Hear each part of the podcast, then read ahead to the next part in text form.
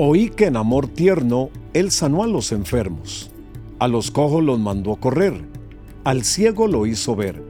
Entonces suplicante le pedí al Cristo amante, le diera mi alma sanidad y fe para vencer. Victoria en Cristo, de Eugene M. Bartlett. Mientras Jesús iba a ayudar a la hija de Jairo, una gran multitud lo siguió. En esa multitud de ese día, había una mujer que llevaba 12 años enferma. Ella no era como el resto de la multitud. Ellos seguían a Jesús para ver lo que iba a hacer con alguien más, pero ella seguía a Jesús para ver lo que él podía hacer con ella. Como ministros a veces somos como la multitud siguiendo a Jesús. Estamos interesados en lo que puede hacer por otros, pero pocas veces venimos ante Él por nosotros a menudo requiere una situación desesperada para que nos acerquemos, pues, confiadamente al trono de la gracia, para alcanzar misericordia y hallar gracia para el oportuno socorro. Hebreos capítulo 4, versículo 16.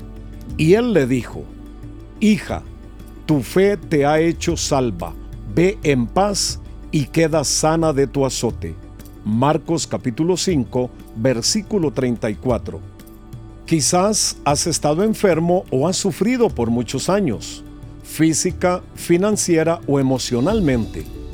¿Por qué no ejercer fe por ti mismo? Estírate y toca su manto como la mujer lo hizo en Marcos 5. No limite lo que Dios puede hacer por ti por tu falta de fe tampoco. F.B. Meyer dijo, la incredulidad pone nuestras circunstancias entre nosotros y Dios. La fe pone a Dios entre nosotros y nuestras circunstancias.